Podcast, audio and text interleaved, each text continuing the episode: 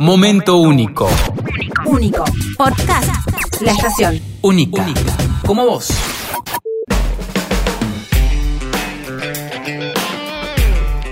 Che, che, che. Bien lo dijiste. Cuando hablábamos, afuera del aire. Cosas que la gente no escucha. Por suerte. Pero completame la frase. Che, Netflix. muy bien. ¿De qué estamos hablando? De Netflix argentinizado. Es como que el che, esto lo hablamos en otro momento, ¿no? Pero el che mm, se relaciona mucho en nuestro país y como que yo no lo veo así como re argento. Es más, es- ¿Será porque es más de Buenos Aires? Puede ser, yo lo veo súper argento. Soy proveniente Claro. de Buenos Aires, puede encontrar ahí la cuestión. Me parece que el argento que sale del país lo lleva como bandera y eso está bueno. Aparte, conocen Obvio. la figura también del Che Guevara, entonces asocian rápidamente esas dos cuestiones y así nos referencian. Viste que cuando vas a algún lugar y tenés, te hace algún amigo de algún otro país, te, te jode con el che. ¿Qué pasa, che? Sí. Como que uno. Me encanta a mí, Sí, ¿eh? a, a- a mí, Lo mí me uso parece, mucho yo. eh, me parece re bueno. Sería nuestro pue. ¿O no? Casi como nuestro pue aquí en Salta. Sí, tenés razón. ¿Sabes bueno, que sí? ¿por qué hablamos de Che Netflix, de Netflix en Argentina? Porque hoy Reed Hastings, que claramente no tiene ni idea quién es, bueno, les cuento que también me enteré hoy, que es cofundador y CEO de Netflix, vino hoy a Buenos Aires a hablar de un montón de cuestiones, por ejemplo, cómo nació la empresa, dio una linda conferencia eh, ante algunas personas amantes del cine, periodistas, revistas, también periodistas de, de algunos diarios. Cuenta cómo nació la empresa pensada como películas en internet, no solamente eh, que hayan surgido de DVDs, o sea, la idea de Netflix al principio era traer todas esas pelis que no habían llegado al cine. Vino a remontar mucho lo que fue también la muerte del blockbuster. En algún Claro. momento nosotros lo destacamos, ese vacío que se encontró, que en verdad todavía seguía existiendo blockbuster. Decían, "Mm, esto no va a servir por internet.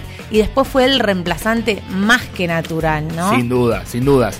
También contó a dónde va esta cuestión de meterse ya en primera división, ¿no? Charlando y discutiendo con las mejores películas del mundo, hasta siendo nominada para los Oscars, por ejemplo, récord en esta última entrega. Y además vino sobre todo para presentar el contenido argentino exclusivo que se viene en Netflix, que es un montón, porque si sabíamos algo, Yanni, sabíamos la octava parte de lo que se viene entre Netflix y nuestro país. A- Algunos, algunos rumores que estuvimos esbozando Sí, por acá, otros que es- están más que confirmados porque ya están realizados y solo falta su estreno, pero qué lindo saber que la apuesta que pensábamos de la N roja es mucho mayor a la que pensábamos. Bueno, confirmadísimo lo que decías ayer, justamente, lo, lo adelantabas. Se viene finalmente la serie del Eternauta en Netflix. Se va a estrenar en 2021 y va a estar dirigida por Bruno Estañaro. ¿Saben quién es? Posiblemente no, pero si yo te digo ocupas y te digo un gallo para Esculapio, vas a entender más o menos el tono en el que siempre se expresa con su contenido. Me parece que la pegaron una vez más. Claramente Netflix no improvisa y acá lo vuelve a demostrar. Aparte se presentaron otros contenidos que van a ser estrenados en el corto plazo y que tienen como protagonistas a nuestro país. Reed, este CEO y cofundador de Netflix, arrancó diciendo que Argentina es uno de los 10 países de Latinoamérica que más consume contenido en Netflix. Siempre estamos a la vanguardia del consumo, ¿viste? En ese tipo de cuestiones. La verdad que sí, 10 países de Latinoamérica, capaz en casa no suena como mucho, pero cuenten la cantidad de países que hay, la cantidad de población, hagan ese, ese, mm, ese cálculo y se van a dar cuenta que es un montón. Después se subió a esta especie de escenario Flores Chévez, por ejemplo, Claudia Piñeiro, Martín Zimmerman, y presentaron sus proyectos que se vienen para Che Netflix. De eso mismo vamos a hablar. Luego de esta conferencia se presentó una placa donde se confirma todo lo que se viene a la N Colorada producido por nuestro país. El primero de mayo, o sea, dentro de muy poco nada más, ni hablar que ahora viene Puerta 7, ¿no? Ya lo dijimos 50 veces, ahora en febrero. Primero de mayo, casi feliz. Se mostró un avance, un tráiler para esas personas que estaban eh, de alguna manera afortunadas ahí viendo este avance y esta conferencia. Casi feliz, serie protagonizada por Seba Weinreich y Natalie Pérez. Interesante. ¿De qué va a tratar? Una serie argentina, 10 capítulos de media hora, un tipo que tiene todo para ser feliz, pero siempre hay algo que le molesta. Y mostraron un pequeño teaser que se quiso filtrar, pero que no tenemos en buena calidad todavía, como para que lo podamos ver en internet.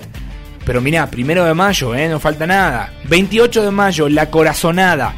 Acá se mete de lleno Florencia Chévez, Luisana Lopilato y Joaquín Furriel van a protagonizar esta película que viene de la mano de Netflix y de personajes de nuestro país. Vuelve al país con todo Lalo Pilato, ¿eh? Mirá, con tremendo. la radicación a partir de casados con hijos, se le suman otros proyectos y está bueno que esté en pantalla. La última confirmada con fecha es el 20 de marzo, falta muy poco y es un documental sobre Fangio, el hombre que domaba las máquinas, más de un fer de fierrero súper contento con esta cuestión.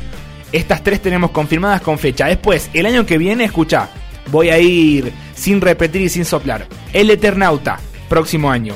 El Reino, una serie protagonizada por Diego Peretti y Mercedes Morán. El Cuaderno de María, una peli protagonizada por Malena Pichot y Valeria Bertuccelli. El año que viene, documental de Vilas. Si no, el más importante tenista de nuestro país, me parece a mí, ¿eh? Y de los más importantes del mundo del también. Mundo, del mundo, sí. Cielo Grande, un musical que va a ser serie. Y además, la tercera temporada de Go, Vive a tu manera. Muchísima data de Netflix que viene de la mano de nuestro país también. Y te la estamos contando aquí en Nunca es tarde. Me gusta el universo diverso también porque hay serie, hay peli, el documental. Hablábamos siempre de las biopics. También está presente. Hay una apuesta grande de verdad por nuestro país y me parece que es la oportunidad de dar el salto en esta plataforma. Y para cerrar esta nota, te voy a decir algo que es casi obvio, pero que está bueno aclarar.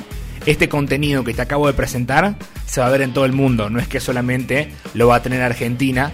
Así que es una buena noticia. Netflix y Argentina se aliaron hace tiempo y ahora comienzan a producir para todo el mundo y sin dudas que es una buena noticia. Momento único. Único. Podcast. La estación. Única. Como vos.